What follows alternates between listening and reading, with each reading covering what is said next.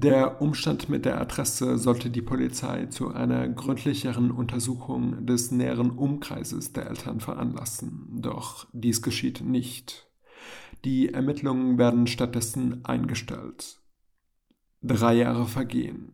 Plötzlich meldet sich erneut ein Informant bei der Presse und bietet Informationen gegen 15.000 D-Mark.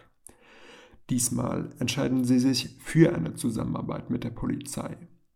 Um die Bereitschaft zur Zahlung zu zeigen, soll ein Reporter auf einem Parkplatz das Standlicht seines Autos brennen lassen. Daraufhin kommt es zu einem Fund im Wiesbadener Kurpark.